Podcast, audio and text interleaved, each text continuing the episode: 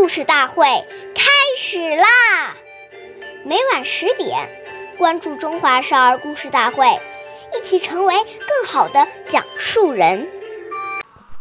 岁月易流逝，故事永流传，弘扬中华瑰宝，传承红色基因。我是中华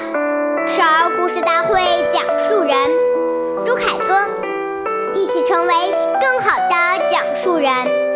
今天我给大家讲的故事是《故事大会》红色经典故事第二十二集：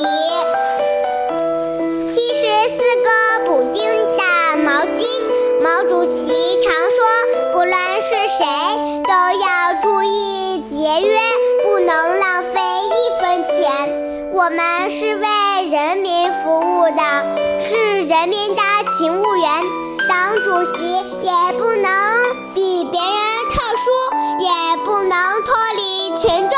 曾经毛主席生活管理员的吴连登回忆说，毛主席在生活上极其简单，穿的、吃的、用的，从来不考虑享受。毛主席身上